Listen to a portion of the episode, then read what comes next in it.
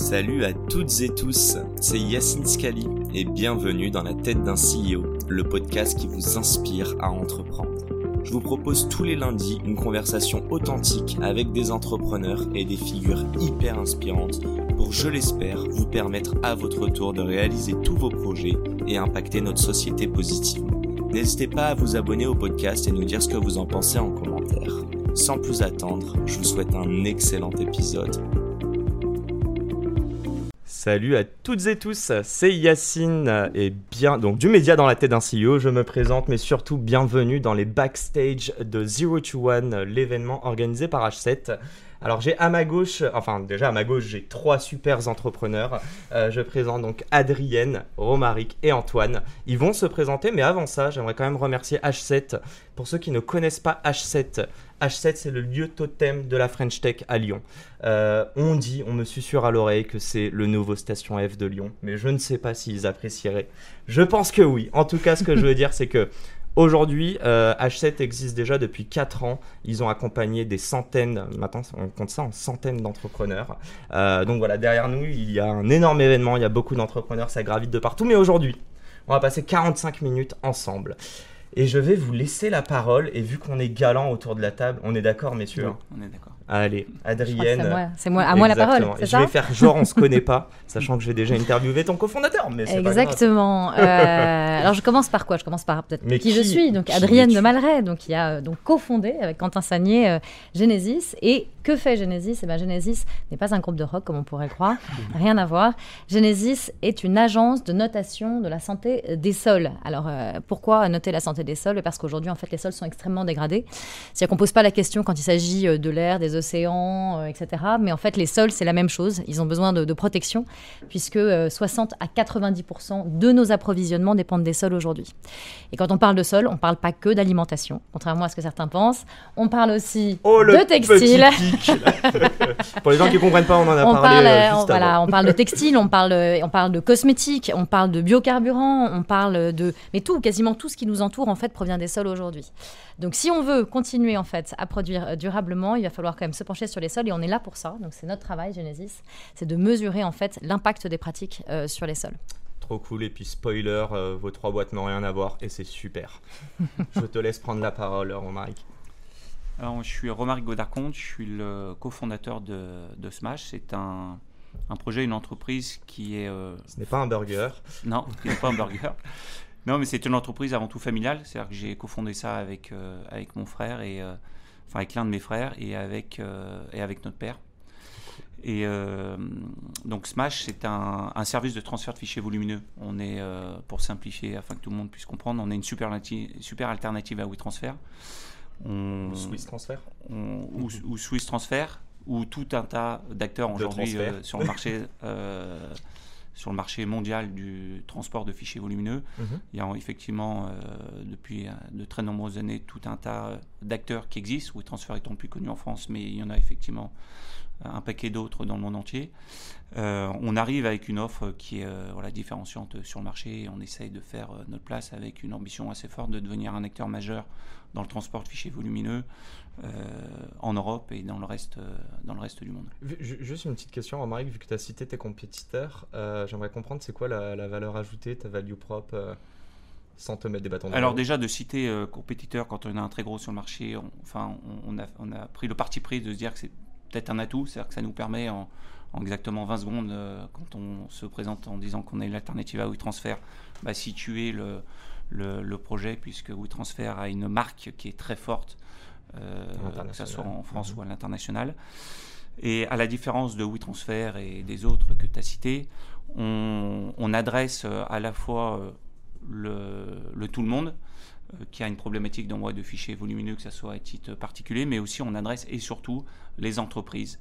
Et on adresse les entreprises de toute taille, et de tout secteur d'activité. C'est-à-dire qu'on adresse à la fois des petits pros, là où ici WeTransfer est présent, mais on adresse aussi des moyennes et des très grandes organisations dans le domaine privé et public, là où WeTransfer par exemple n'est pas du tout présent. D'accord. Et depuis peu aussi maintenant on adresse les développeurs du monde entier pour qu'ils puissent de manière extrêmement euh, simple euh, et fluide intégrer une solution de transport de fichiers euh, sur leur site web, dans leur application SaaS, application tout mobile. de persona, quoi. Exactement. Voilà. Je crois que c'est à toi, Antoine. Ouais, Antoine Pimera. je dirige, j'ai cofondé Planity. Donc Planity, c'est une application qui permet à tout le monde de réserver près de chez soi un, centre de coiffure, un institut de beauté, un barbier en ligne. 24 heures sur 24 gratuitement et c'est aussi et surtout en fait un software SaaS verticalisé pour la beauté euh, qu'on installe donc chez, les salons de coiffure et, qui permet à leurs collaborateurs et aux gérants des salons de gérer donc les rendez-vous, les paiements, le stock, les produits, les cartes de fidélité, les cartes cadeaux. Voilà, c'est vraiment le tool qui permet de tout gérer dans l'entreprise. Euh, aujourd'hui, on a 30 000 établissements de beauté clients, principalement en France, en Allemagne, en Belgique. On est 400. On a 7 millions de personnes chaque mois qui viennent euh, sur la plateforme de réservation. Euh, voilà. Toi, tu as, un business model assez particulier, c'est que c'est quoi? C'est du B2B, mais c'est le C, donc enfin le customer final qui va être l'utilisateur. On est d'accord? Oui, et, et c'est pas lui qui paye. Et c'est pas lui qui paye. Ouais, c'est ça qui surtout aussi qui est particulier, c'est que c'est donc c'est du B2B2C, ouais. Euh, mais c'est du SaaS. Donc en fait, mes, mes, clients ils payent un abonnement 80-100 euh, euros par mois. mais qui, quel que soit le nombre de réservations en ligne, qu'il y ait une réservation ou 10 000 par mois, ils vont payer le même prix. voilà. L'autre différenciation aussi, c'est qu'on ne fait pas de promotion. Il euh, n'y a pas de promo, on, ne veut pas que ça devienne un portail de deal. Tu es déjà en train d'embrayer sur mes questions. mais sinon, je pars, hein. je vous laisse faire le talk. Non, je rigole. non, mais en fait, c'est parfait. Alors, déjà, juste une petite chose, on va quand même vulgariser pour les personnes qui ne sont pas issues de la tech. Euh, SaaS, donc Software as a Service, c'est tout simplement un business model, encore un anglicisme. Bref, c'est un modèle de rémunération euh, basé sur l'abonnement, donc comme euh, la plupart des logiciels euh, qu'on utilise. J'aimerais juste remettre le, contexte. La première des choses, c'est que ce talk est basé sur comment aller chercher ses premiers clients. Et je pense que ça va être hyper intéressant pour beaucoup de personnes, mais aussi pour bah, moi le premier déjà, parce qu'on a une diversité entre guillemets de, de boîtes et de marchés. et la deuxième chose, et ça c'est pour vous trois, Sachez que le moins de travail je fais, le mieux je me porte. Donc si vous avez envie de rebondir les uns sur les autres, poser des questions, n'hésitez pas. C'est quelque chose de chaleureux et c'est une conversation, même s'il y a plein de personnes qui nous regardent et qu'on ne peut pas voir. Donc voilà, et on essaye toujours de s'assurer qu'on sert notre audience. On va commencer par toi, Adrienne.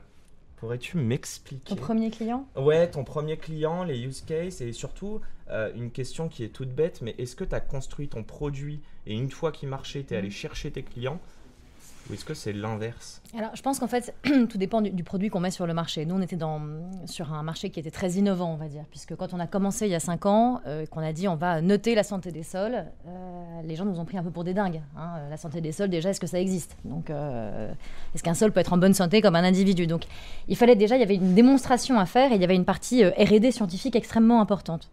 Donc, dans ces cas-là, en fait, les premiers clients, même on ne parlait pas de clients, on parlait de partenaires. C'est-à-dire que ce sont des gens qui vont avoir un peu la même ambition, la même vision, qui croient dans les mêmes choses que vous et qui vont vous permettre en fait de, euh, de, de cofinancer entre guillemets vos coûts de développement. Donc c'est ça, vos premiers clients, ce sont des partenaires. Donc on a fait des POC immédiatement, on a dû tester le produit. Euh, ah ben, voilà. Et encore un, anglicisme. Euh, et il a fallu très rapidement, c'est-à-dire qu'on a, euh, on peut dire qu'on est en phase vraiment commerciale depuis 18 mois. Euh, l'entreprise a été créée il y a, il y a presque 5 ans maintenant.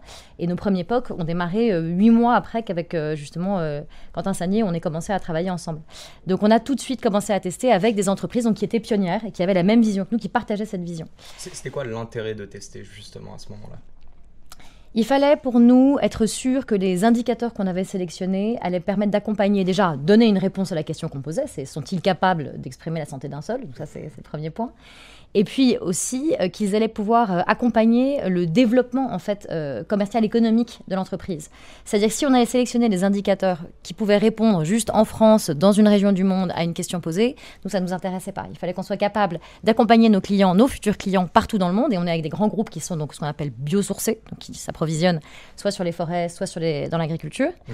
Et ils ont des problématiques qui sont euh, aujourd'hui euh, en Turquie, au Brésil, en Argentine, au Maroc. Donc il fallait avoir des indicateurs, donc construire en fait donc une notation qui repose sur des indicateurs qui pouvaient être euh, déployables avec la même fiabilité. Et ça c'est très important. Donc c'était vraiment on cherchait ça, donc avec faible coût, des, ou des perspectives de faible coût, etc. Donc, tu, peux nous parler juste très rapidement des, en fait, quand on parle de santé du sol, on s'imagine des choses, mais déjà tu peux nous le définir et surtout sur les critères que vous avez identifiés. Est-ce que tu t'es rendu compte à travers donc, ces, preuves de concept? Alors, corrige-moi si je me trompe, c'est le principe de faire euh, un projet euh, avec un temps défini, euh, avec un partenaire que tu mhm. appelles, non pas un client. Et je l'espère qu'ils deviennent un client par la suite. et ils sont devenus des clients, ça qui est bien. C'est un, POC qui a bien réussi. Mais euh, plus, sérieusement, est-ce que à, travers ces cas d'usage, tu t'es rendu compte qu'il y avait des euh, peut-être des critères que vous n'aviez pas pris en compte qui étaient demandés, ou à l'inverse, des critères que vous avez apportés? Et si j'ai bien compris ce que tu disais, c'est que l'idée c'est de mettre le point sur un problème mais c'est hmm. aussi apporter une solution. C'est pas juste. C'est exactement ce point-là en fait, Yacine. C'est exactement ça. C'est-à-dire que nous, au début, on essayait d'identifier. Alors, est-ce que le sol est en bonne santé? Donc, c'est quoi un sol en bonne santé? Un sol en bonne santé, c'est un sol qui fonctionne. C'est-à-dire que c'est un sol qui permet à un écosystème de se maintenir. Donc on va parler, euh, je, vais vraiment parler d'environnement, là j'entre, il faut que j'ai des gens un peu passionnés, mais c'est un, sol qui va permettre de contribuer à la lutte contre le réchauffement climatique, qui va être un réservoir de biodiversité, 25% de la biodiversité sur Terre est dans le sol, hein. donc, euh, qui va aussi assurer ses fonctions hydriques, c'est-à-dire lutte contre les sécheresses, mais aussi contre les inondations. Parce qu'aujourd'hui, en ce moment, exactement, c'est l'actualité, c'est-à-dire que maintenant on a de l'eau, mais l'eau elle tombe d'un coup comme ça de manière très forte, et donc elle rentre pas dans la pratique. Donc tout ça, et le sol, en fait, a un rôle extrêmement important à jouer. Donc en fait, il doit, il doit fonctionner correctement, et un sol en bonne santé, c'est un sol qui fonctionne. Donc ça, c'était la première chose. Et après, bah, une fois qu'on avait noté cet état de santé, on s'est rendu compte, et c'est exactement ce que tu disais, c'est que c'est très bien, en fait, de dire, bah voilà, vous avez... Euh, bah, c'est un peu, vous avez 12 euh, sur 20 en maths, ok, mais qu'est-ce que j'en fais en fait? Si jamais je veux avoir 14, comment je fais? Quels sont les leviers d'amélioration? Et ça, c'est tout de suite, c'est la question qui nous a été posée immédiatement après par nos clients, c'est très bien, ok, bon, so what? Et euh, voilà. Et donc là, c'est là qu'on a commencé à lancer tout un travail de, euh, de, data, en fait, hein, un travail sur, sur la donnée, sur des bases de données, où on a commencé à faire des corrélations entre les pratiques et euh, ces impacts euh, qu'on avait euh, relevés. Et c'est là où après on, donc on devient, en fait, on dit qu'on est un outil de MRV, donc pareil, là je vais parler de, c'est le jargon environnemental, c'est Measure, Report and Verify, voilà, qui est bien connu des gens qui travaillent dans la RSE. Donc, mais sauf que nous on a ajouté en fait la dernière brique qui est ACT, en fait. comment est-ce qu'on va pouvoir agir sur le terrain, comment de cette note on va pouvoir identifier les meilleurs leviers pour un agriculteur? Donc on a des grands groupes en cosmétique par exemple On en parlait tout à l'heure, mais on oublie que le parfum, euh, c'est de la betterave. Hein. Euh, on, s'asperge de, betterave, en fait. Euh, l'alcool dans le parfum est fait à partir de betterave. donc, on a, il y a de grosses questions aujourd'hui environnementales, on, sait, sur, voilà, sur, sur, sur, la betterave. C'était très important, mais il faut aider, en fait, après ces producteurs. Il faut aider ces agriculteurs. Il faut identifier pourquoi, comment est-ce qu'on peut améliorer l'impact de la culture de la betterave, évidemment, pour que tout ça se fasse de manière durable. Bon, je crois que tu n'as pas dit le nom et je vais pas le dire. Non, non? mais c'est quand même un très très gros. Non, on, euh, travaille, on travaille entre autres, aussi on peut le dire, parce que c'est tout à fait officiel, mais on travaille avec, entre autres beaucoup avec le groupe LVMH. Il y a des grands acteurs euh, qui ont des enjeux internationaux qui sont évidemment très moteurs dans ce domaine. Mm. Et, je voulais juste, euh, enfin, je trouvais ça hyper intéressant. tu as parlé de données, et moi, il y a beaucoup une phrase qui est revenue c'est que tu ne peux pas améliorer quelque chose si tu n'es pas capable de traquer la performance. Exactement. Donc, on est d'accord. Euh, donc juste pour résumer, donc en fait vous avez travaillé, c'est ce que vous commercialisez, c'est un, un, logiciel qui permet de. Ah, nous, comment ça fonctionne au Comment ça fonctionne Les mesures. Ah, bah, on a, on a une partie qui est nous, euh, à la différence justement, c'est qu'on est, on a une partie de mesures réelles toujours, et ça paraît très incroyable dans le, secteur de la tech aujourd'hui de parler de ça. Mais ouais, on commence par de la, oui, pardon, on commence par de la mesure réelle, c'est-à-dire qu'on va sur le terrain, on fait ce qu'on appelle des carottes de sol.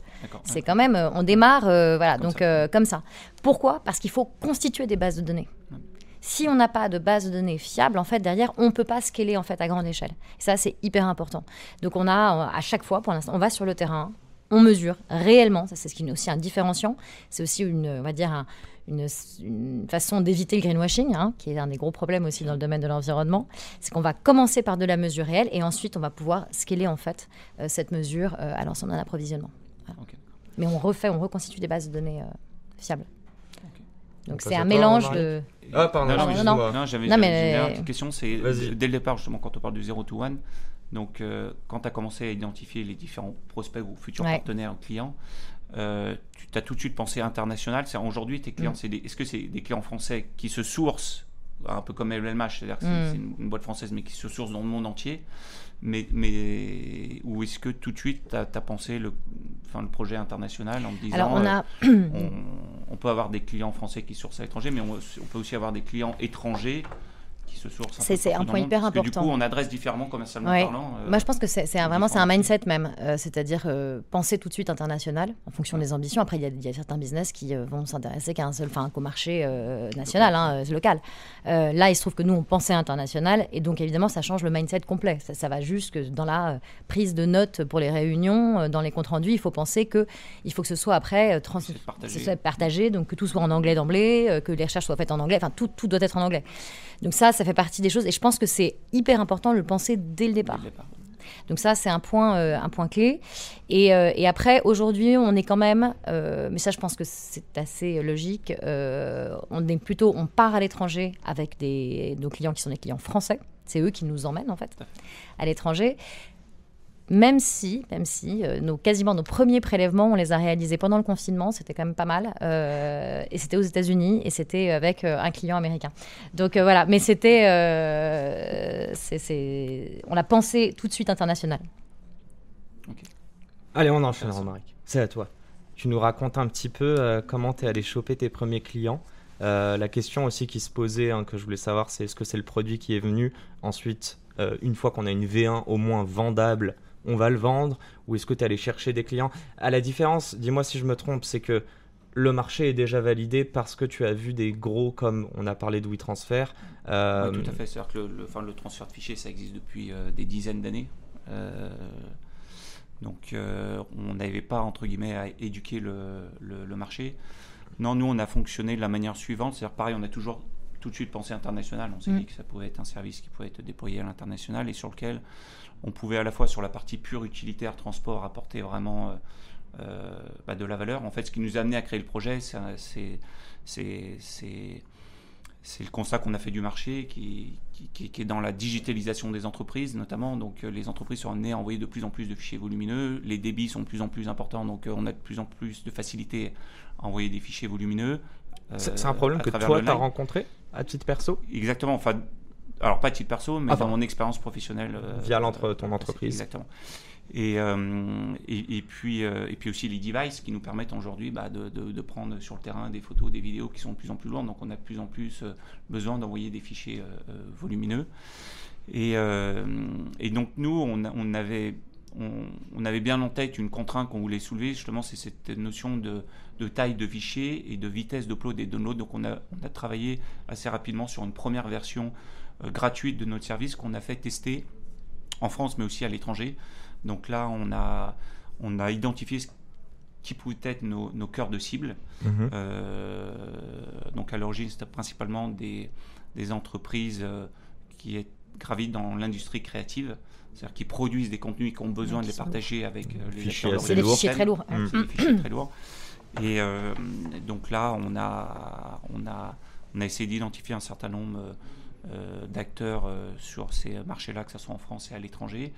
Et on leur a à travers des mails, hein, tout bête, hein, mais euh, adressé le fait qu'on avait réalisé un premier POC qui était full gratuit et qui était de manière simple une super alternative à WeTransfer. Ça permettait de faire notamment de l'envoi de fichiers sans limite de taille. C'est-à-dire qu'on a créé le premier service au monde sans limite de taille. Donc on peut envoyer vraiment des gigas et des terras de données à travers Smash mhm. et avec une qualité d'upload et de download qui se veut être ce qui se fait mieux aujourd'hui, puisqu'on est en capacité d'aller stocker les, données et les fichiers au plus près de là où se situe l'utilisateur dans le monde. Voilà, c'est-à-dire qu'on a développé toute une infrastructure qui permet d'aller au plus près. Donc après, c'est de la physique, hein. plus près on est, plus c'est plus ça va rapidement. Euh, rapide. Mhm. Donc, donc par rapport à ça et cette proposition de valeur, juste, il y, avait très peu de fonctionnalités. Hein. C'est que on permettait juste de faire drag and drop sur une page de, fichiers volumineux et de voir que ça, ça chargeait rapidement.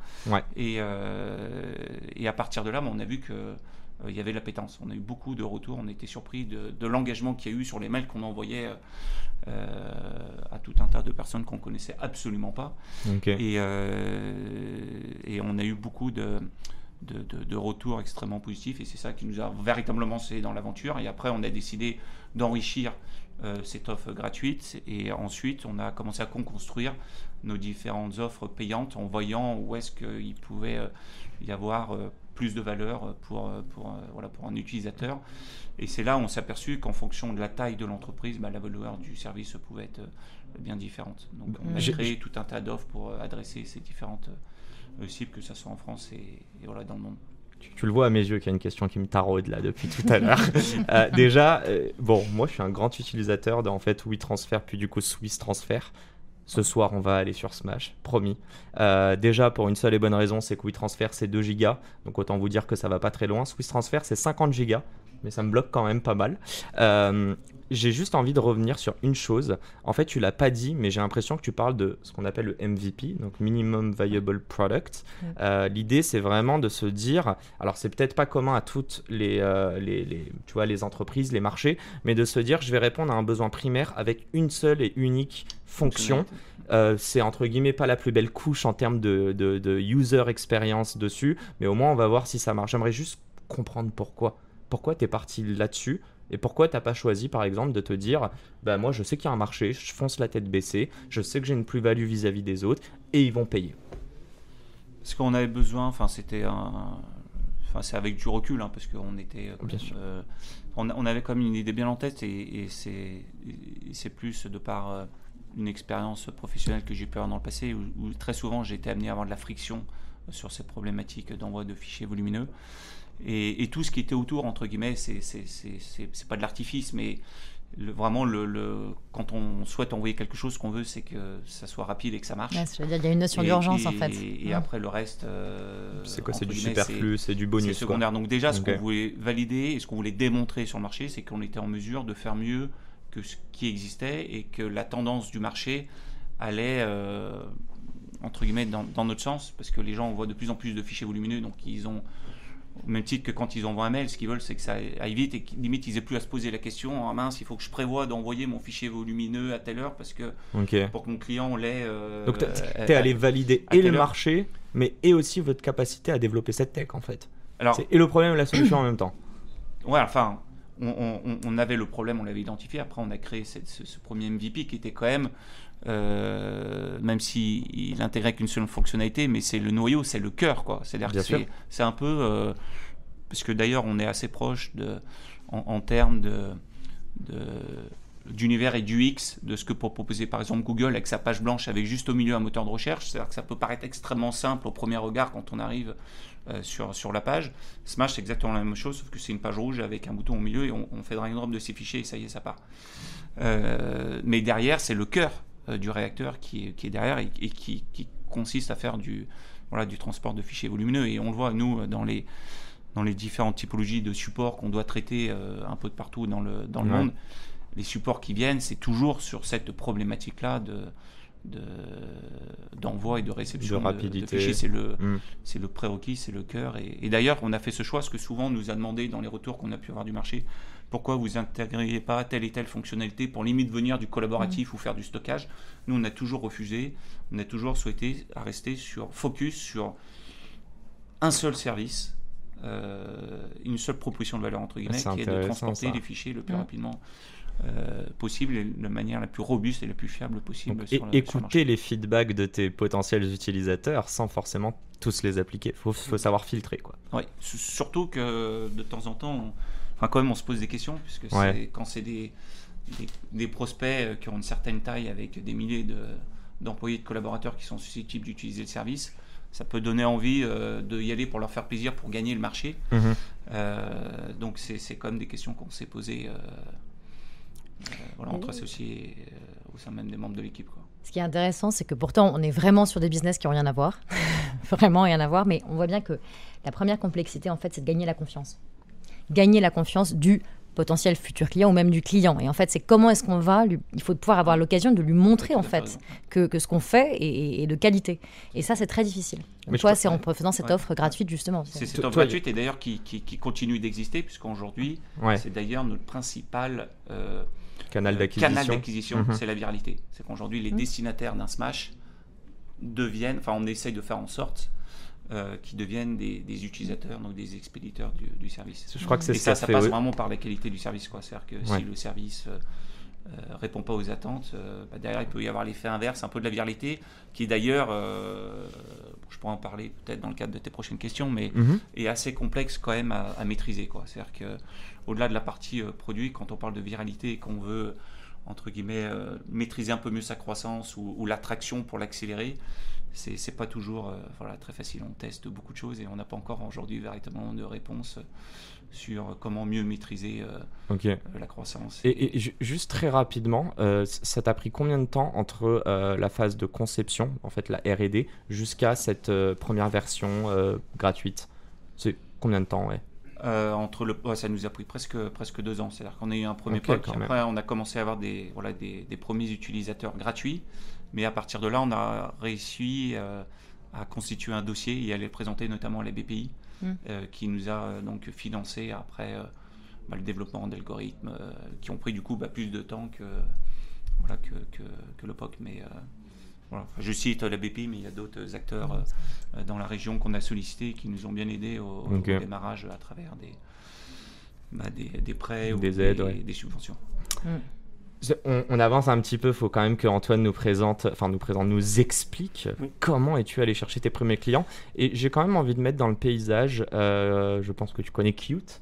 J'aimerais savoir, euh, quand tu es arrivé sur le marché, c'est en fait, on revient un petit peu comme euh, avec Romaric sur la problématique. Qu'est-ce que toi tu voulais valider en plus par rapport à un acteur qui était peut-être déjà existant Et pareil, comment tu es allé valider que les gens allaient utiliser euh, ta boîte, ta solution plutôt qu'une autre Alors déjà, on est sur un sujet qui est vraiment hyper sensible pour nos clients qui sont les professionnels, donc pour mhm. prendre un coiffeur, parce qu'on va gérer 95% de ses revenus, c'est les rendez-vous.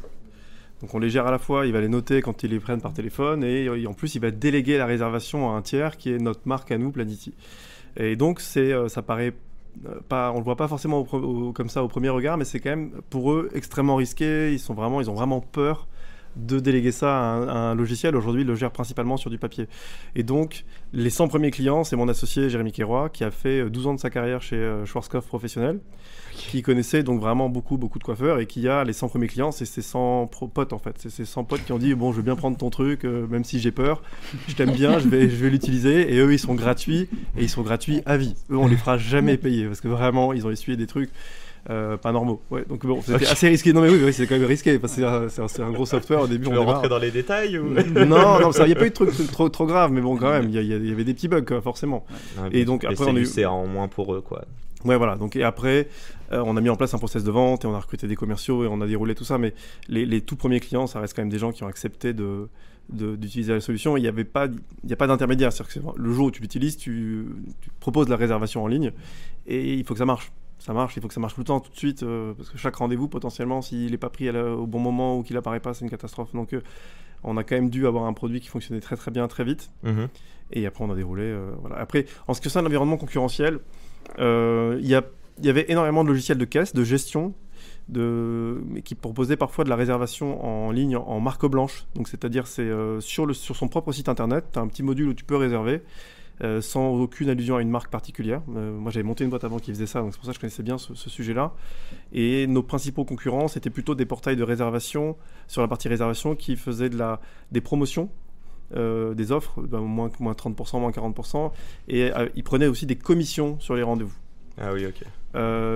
et donc nous, on arrivait avec quelque chose de complètement différent. Donc nous, c'est un abonnement mensuel. Et comme je disais tout à l'heure, il n'y a pas de promotion et il n'y a pas de commission. Et finalement, euh, la différence que ça fait entre ce modèle-là et l'ancien modèle, c'est qu'ils ont tout intérêt à inviter leurs clients euh, sur Planity. Mhm. C'est ce qu'ils font et c'est ce qui fait que très rapidement, la marque est devenue très connue. Parce que c'est le pro qui invite euh, ses clients à réserver sur Planity. Et il ne le ferait pas s'il devait payer une commission et il ne le ferait pas aussi s'il y avait des promos sur le site. Donc tu, tu dirais juste que les 100 premiers tes potes concrètement Les potes, les potes de mon associé. tu les, potes de ton associé. moi je sais pas vendre, hein. c'est pour ça que je me suis associé avec lui. Hein. Moi j'ai jamais parlé ah, à un coiffeur. bien ta place autour de la. Ouais, non, non, mais vrai. Non, non, mais je connais très bien le truc. Oui, oui. Mais c'est bien de savoir ce que tu sais, ce que tu sais pas faire. Enfin, parce que moi je me suis, je savais que je savais pas bien, enfin moins bien vendre que, mon associé. Et, et euh, enfin, vous avez beaucoup parlé de confiance. Je vous annonce que ça va être la deuxième question, mais juste pour terminer avec toi, Antoine, euh, tu es allé chercher ses premiers clients. Déjà, ça a pris, enfin, ton associé. Et pas des clients, du coup, des potes.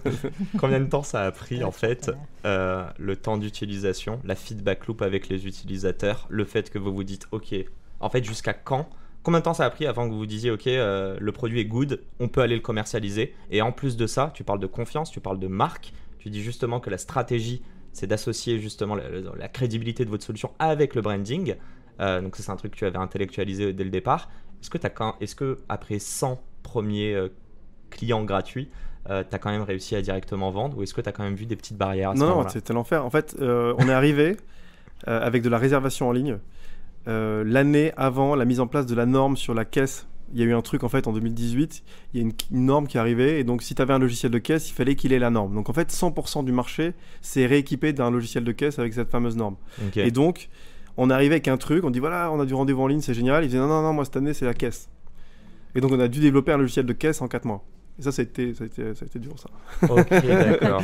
en fait, on n'avait pas du tout, on n'était pas du tout au bon moment. Quand même, hein, 4 et on mois versus. Euh, oui, oui, mais c'était, enfin, c'était horrible pour les développeurs. Hein. mais... Oui, oui, c'est, mais euh, on a sorti une mini caisse, quoi.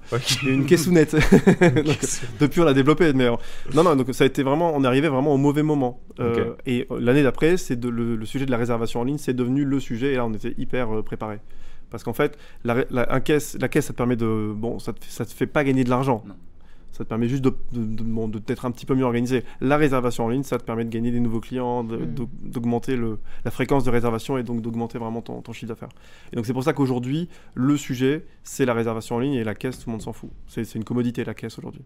Ok, c'est un must-have, mais c'est pas ça la valeur ajoutée. non, la valeur ajoutée, c'est la réservation et aussi donc finalement la plateforme la plus visible qui te ramène le mm-hmm. plus de business. Aujourd'hui, c'est nous et c'est pour ça que en France, aujourd'hui, c'est de plus en plus facile.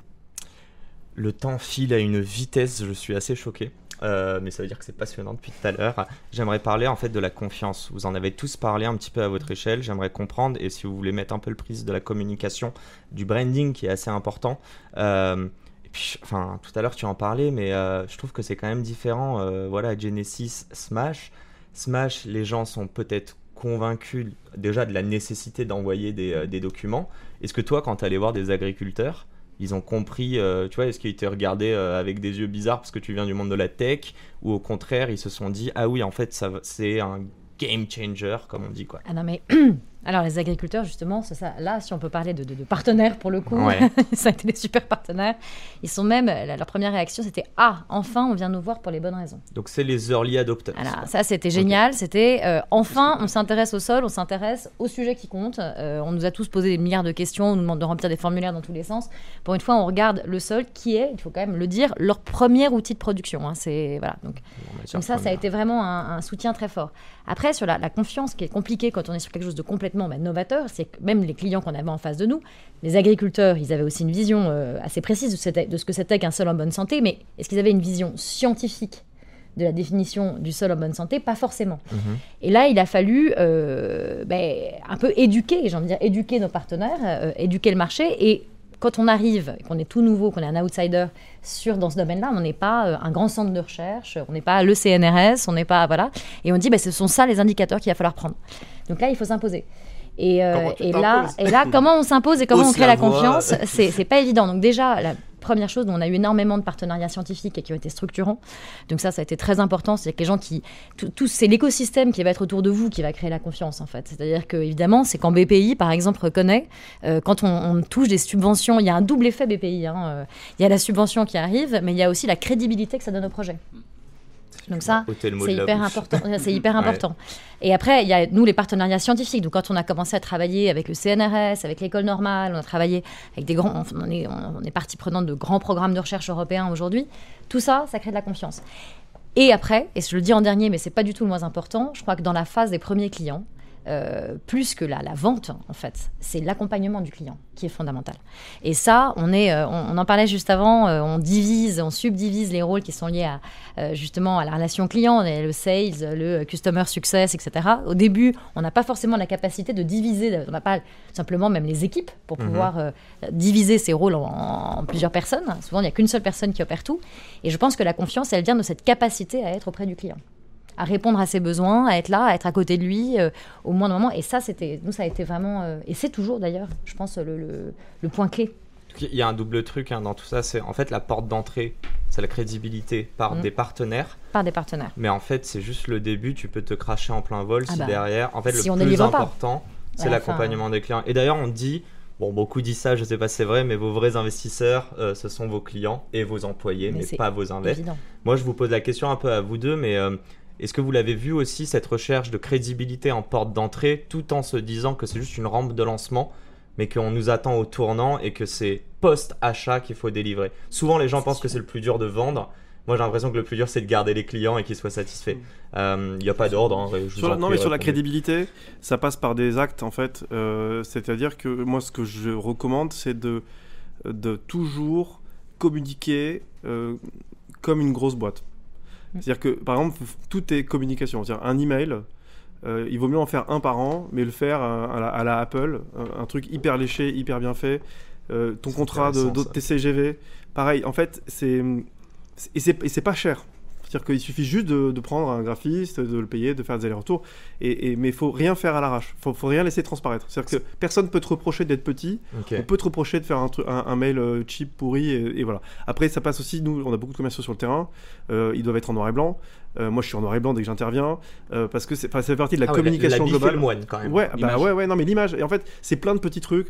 Et, et, je me souviens, j'ai rencontré une coiffeuse. Elle me dit Pourquoi t'es passé chez moi? Elle me dit Bah, le, le, le, ton commercial, il présentait bien, il était en noir et blanc. Voilà.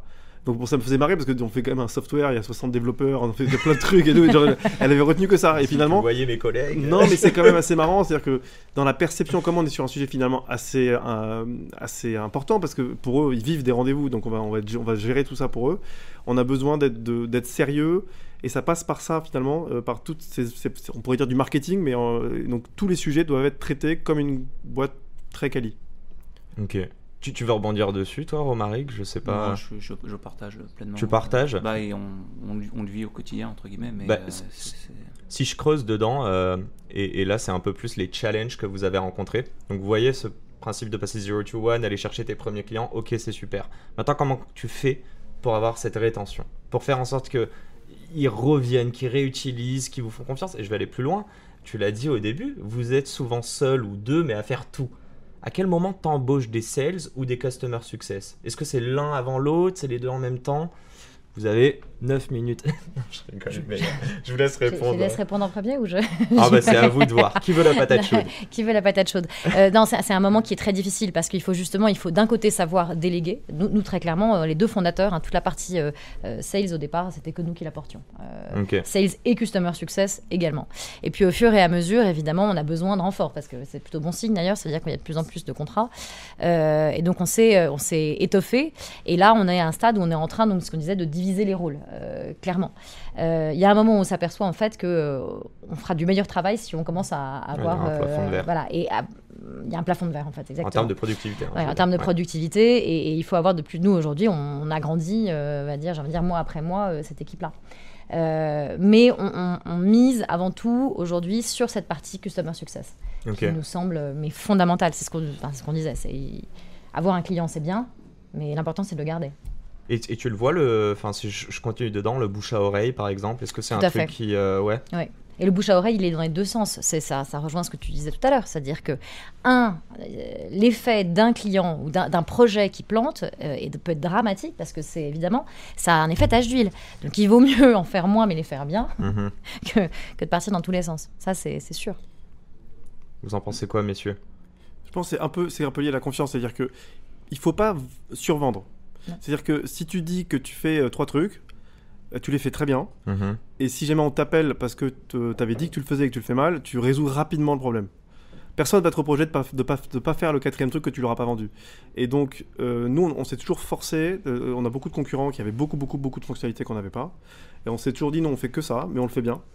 Et, et au final, déjà, si ce que tu as vendu, tu le fais bien, ça suffit la plupart du temps largement. Et ensuite, si tu veux aller plus loin dans le temps, il faut, essayer de, de, démontrer par des chiffres que tu peux leur envoyer euh, que ce que tu leur as promis fonctionne vraiment. Parce que parfois, ils ne se rendent pas compte.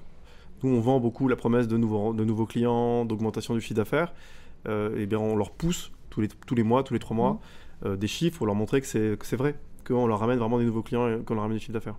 Donc c'est quand même important, une fois qu'ils ont signé, de quand même leur rappeler qu'ils gagnent de l'argent. Bah, parce que sinon, tu as toujours quelqu'un qui va les appeler et qui leur dire euh, Je suis trois fois moins cher, euh, venez chez moi. Donc en fait, s'ils ne se rendent pas compte que tu leur fais gagner de l'argent. Mais c'est ça, parce qu'en fait, c'est une remise en question. mais non, jamais pris Mais en plus, nous, ils sont sans engagement. Donc tous les, tous les mois, j'ai 30 000 clients qui peuvent résilier. Ouais. Donc, euh, et heureusement, ils le font pas. tu, dors bien, ça va, Antoine? Ah non, mais tout va bien. on a très peu de churn. On a très peu de churn parce que justement, la promesse produit, elle est, elle est, elle est là. Nous, ils sont très heureux et on est 3 à 4 fois plus cher que nos concurrents. Et, et, donc, tu vois, ça, c'est, mais c'est parce qu'on fait ce qu'on a dit et, euh, et, que ça leur fait gagner de l'argent. Et plus que chez nos concurrents. Et ils le savent. Il y en a qui reviennent aussi derrière. Tu, voulais euh, rebondir, Romaric? Non, je voulais juste savoir effectivement si, tout ce processus de consumer success était quelque chose qui était digitalisé ou c'est. Euh, non. Non, c'est que c'est. non, non, j'ai 30, 000 appels par mois. On a, on a 30 000 appels par mois et on a 70 personnes qui gèrent les appels des clients. Ça fait partie de ce qu'on leur vend. On leur vend un service sur mesure. Ouais, ils sont, en, sont Paris et tout, dans le centre de Paris. Non, non, mais c'est. Euh, non, non, ça fait partie de ce qu'on leur a vendu. On leur a dit qu'il y aurait un service client qui répondrait à toutes leurs questions, qui ferait les paramétrages pour eux. Et c'est ce qui paye aussi dans le service. Et, et on le fait. Et, et, on veille à ce que le temps d'attente soit limité. On rajoute des gens en permanence. Enfin, voilà. Ok.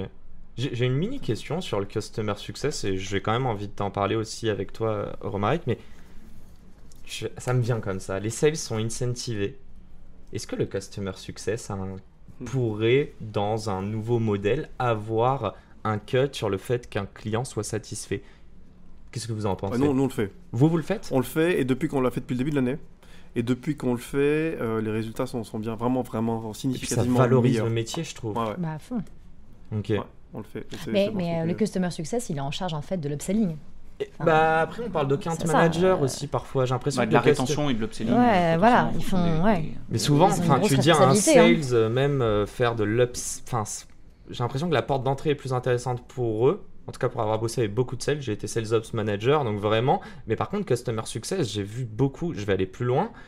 Je trouve que c'est un métier qui a été dénigré en fait. Euh, je ne sais pas ce que vous vous en pensez. Euh, on voit le SAV, on imagine concrètement euh, des mecs qui parlent à moitié français, qui sont comme tous nos opérateurs téléphoniques. Je mhm. suis marocain, donc je peux le dire, mais sûrement au Maroc. Mhm. Donc ouais, je, ne sais pas. D'ailleurs, toi, Romaric, T'as beaucoup de customer success chez toi? Ou à l'inverse, vu que c'est une boîte non, alors nous, à l'inverse, on a essayé de se digitaliser au maximum. C'est-à-dire que nous, on, est très peu de personnes et sur la partie consumer success, il y a une personne et demie euh, voilà, qui est en mesure de, voilà, de, parler en, trois langues.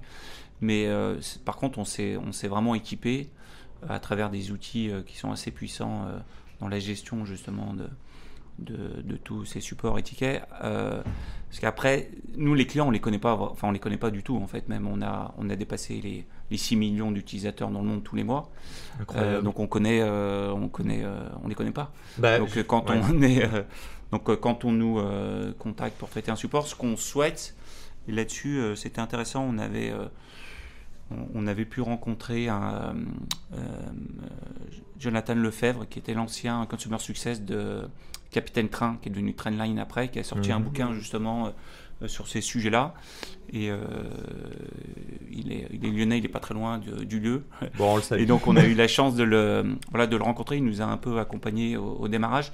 Ce qu'on a voulu créer avant tout, c'est surtout une relation de proximité avec nos utilisateurs. Donc c'est quand on discute avec eux, on essaye d'être déjà le plus transparent possible. Donc traiter le ticket le plus rapidement possible, mais ne jamais le laisser entre guillemets euh, dans l'attente, même si on sait que on va jamais lui résoudre son problème parce que là, il a trouvé un bug et en gros, bah, c'est mort. Euh, son, son, transfert, il est, euh, il est planté et on ne pourra pas faire autrement. Mais on, on essaye du coup d'être euh, transparent le plus rapidement possible, donc de lui dire rapidement que qu'on ne va pas y arriver, plutôt d'essayer de le faire traîner jusqu'à ce qu'il s'épuise et que derrière on le perde définitivement. Et on essaye de le parler d'une manière assez, je dirais pas personnelle, mais de créer de la proximité vraiment plutôt que ça soit des chatbots qui répondent de manière automatique, par exemple. Euh, c'est-à-dire qu'il n'y a pas de chatbot qui répond de manière automatique sur la prise d'un ticket. C'est que c'est forcément le premier message, euh, quelqu'un de, voilà, de chez nous et qui, qui répond en, quelques lignes. Hein. Vraiment, on, évite de faire mhm. des, des, messages très longs, c'est on va euh, vraiment droit au but, c'est-à-dire qu'il a un problème et et on... J'imagine qu'il y a une FAQ avant en plus. Euh. Et en plus, il y a les FAQ, mais euh, ça, il a la possibilité de le voir lui-même, mais rarement il le redirige. À partir du moment où on a le contact, mhm. on essaie en fait de, de, faire en sorte que quand il vient pour un problème, il reparte euh, avec une solution et surtout qu'il devienne un, un, ambassadeur pour ensuite générer du bouche à oreille derrière. quoi. C'est super dauphin. Je parlais de stand-up avant et je me rends compte à quel point à la fin de chaque spectacle que je vais voir, ils nous demandent justement de, laisser des, des, reviews et on sait à quel point c'est hyper important le bouche à oreille. Euh, le temps file, j'annonce à la régie qu'on va dépasser un tout petit peu. Si vous me l'autorisez? Ouais, vous me l'autorisez, messieurs. Ok, j'ai juste une question pour toi, qui est très très simple, Antoine. Je voulais savoir, en fait, on va aller sur cette dernière partie qui est juste des conseils. Et, spécifiquement pour toi, après vous pouvez répondre et si tu as d'autres conseils, n'hésite pas. Est-ce que tu as essayé de vendre Est-ce que tu recommandes ou à refaire Est-ce que tu voudrais, même si c'est pas ton cœur de métier, vendre parce que tu dois apprendre, t'imprégner de, de ta boîte et de ton produit? Oui, oui. Alors, sur cette boîte-là, je n'ai pas vendu directement. Euh, en revanche, j'avais une boîte avant et, qui faisait à peu près la même chose. Et donc, j'ai installé, par exemple, moi-même 400 Yves Rocher. Euh, par téléphone. Mais c'était en 2009. Mais, donc je connais bien mes clients quand même. Hein. J'ai fait tout ça, j'ai installé les clients. Et évidemment que c'est important de les connaître. Mais tu n'es pas forcément obligé de les connaître si tu as quelqu'un qui est dédié à ça chez toi et qui connaît les clients mieux que toi. Euh, c'est bien de comprendre ce qui se passe, mais il le fera mieux que toi. Moi, mon associé qui a fait 12 ans chez Schwarzkopf, qui a fait du terrain pendant 12 ans, qui, qui parle au coiffeur tous les jours depuis 12 ans, il sera forcément meilleur que moi. Et moi, je serai meilleur pour lever des fonds que lui pour euh, gérer le produit, pour Mais il y a un partage de connaissances, j'imagine quand même. Mais, mais je, moi, j'interviens jamais auprès des sales. C'est vraiment lui qui lead les sales. Moi, je, je, je, parle à lui, lui, il voit avec. Mais je le, surtout, je ne le bypass pas. Quoi. Je ne vais pas voir les gens sous lui directement, jamais. N'ayant pas d'oreillette et voyant des signes de la régie, vous pouvez me dire juste, euh, j'ai le droit à combien de temps encore? Ah là, il reste 10 secondes, mais on peut expand ou pas du tout? Même pas, deux minutes. Moi, j'ai juste, tout simplement, ça va être très rapide. Bon, en vrai, c'est à vous de voir, mais je vous demande que ce soit rapide. C'est quoi le conseil le plus sous-côté que vous auriez aimé entendre, vous, à vos débuts, si on reste sur aller chercher ses clients, euh, au moment où vous avez eu votre idée? Donc, on est encore sur le zero, on n'est pas sur le one. Vraiment se dire, vous m'avez parlé de plein de choses, c'est euh, connaître les besoins, répondre à un besoin primaire. D'ailleurs, petite chose, mais quand tu, aurais besoin, quand tu réponds pardon, à un besoin primaire, bah, en général, tu vas pas avoir 10 000 problèmes dessus si tu le fais bien. Probablement moins que si tu en avais plus. Ouais, mais euh, voilà, pour toi, Adrien, qui a, c'est beaucoup plus complexe, il y a plein de, de use cases en plus différents, j'imagine, avec tes, euh, tes clients. ouais, c'est quoi le conseil? Et avant que je me fasse taper par la régie. J'ai un mot. Allez. Tester. Tester? Ah ouais. Je pense que même quand le produit n'est pas abouti, même quand on est presque à l'idée, il faut tester. Donc être dans l'action, ok. tout de suite. Qu'est-ce que tu en penses, toi, Romaric? Moi, je dirais, euh, alors c'est un, mot mais, ou deux mots, mais c'est échanger, partager. C'est euh, peut-être le plus rapidement possible essayer d'intégrer des structures comme le Hachette, par exemple, euh, qui permettent d'être dans l'échange avec bah, des gens qui sont aussi à, à zéro, mais mhm. à travers ces structures comme le Hachette, on a aussi la possibilité d'avoir accès à des personnes qui sont au stade 1 et, et qui peuvent être extrêmement euh, enrichissant en termes euh, d'échanges et de, et de partage d'informations qui, qui permettent d'avoir bah, des, des, tips en fonction des problématiques qu'on a pour essayer de, bah, de les résoudre le, le, plus rapidement possible. Et ça, quand on commence de zéro et qu'on veut par exemple lancer un produit, mhm. ça peut être très intéressant d'échanger avec des gens qui sont déjà passés par cette étape, un peu d'ailleurs comme le, le podcast qu'on est en train de, de, voilà, de faire. L'échange est vraiment quelque chose qui, euh, ça, c'est un conseil de parce que nous, au début, on n'était pas dans ce type de structure, on était tout seul ah, mais dans un bureau avec des, des, des, que des experts comptables et des, avocats. Il n'y avait pas de valeur à en tirer, entre guillemets, euh, d'un point de vue euh, euh, business au, Bien sûr, au démarrage. Mm. Je vais aller plus loin juste, mais on est très dans l'écosystème tech. Je me rends compte très vite que dès qu'on sort un petit peu, les gens comprennent rien à ce qu'on dit. On est vraiment dans l'entre-soi. pense qu'il est aussi important, notamment si vos clients ne font pas partie de la tech, d'aller aussi évangéliser ça.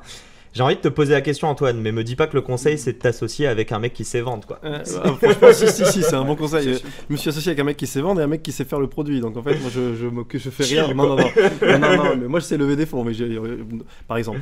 Non, non, mais il faut, je pense que on peut pas aller à l'encontre du marché. C'est-à-dire qu'il faut pas s'entêter. Tu peux avoir la vision de on veut créer une plateforme, la leader de la réservation beauté euh, en Europe. C'est mhm. vraiment ça depuis le jour 1. On arrivait sur le terrain, les mecs voulaient une caisse. Euh, ben, heureusement qu'on a fait la caisse, euh, on, a fait une caisse en 4 mois parce que sinon on serait plus là. Donc faut, pas, tu peux avoir une vision, mais euh, ça passera pas du tout comme prévu. Il faut pas avoir trop de croyances. Il faut surtout pas essayer de se dire on va faire ça, puis ça, puis ça. Tu n'y arriveras pas en fait. Ça se passe jamais comme prévu. Mhm. Il faut suivre le vent. ton client il veut une caisse, tu lui fais une caisse. Même si tu n'as pas envie d'en faire, tu lui fais. En fait, il, faut se confronter au marché le plus ouais, possible. il faut faire ce que veut le marché. Il ne faut pas essayer de changer les, les, demandes. Mm. Tu peux les emmener vers une vision, mais pas à pas C'est un peu abstrait, mais bon, je pense que c'est. Non, non, je suis assez fan. Enfin, dites-moi, hein, mais moi, de ce que je comprends de tout ça, c'est quand même être vraiment à l'écoute du marché, être humble quand même, parce que tu peux changer d'avis.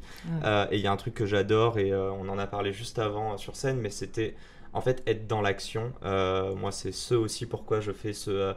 c'est très égoïste hein, cet exercice, mon média, mais c'est rencontrer des gens hyper intéressants et ça enrichit, c'est la conscience éveillée. Donc, et puis ça donne de la force. Merci à vous.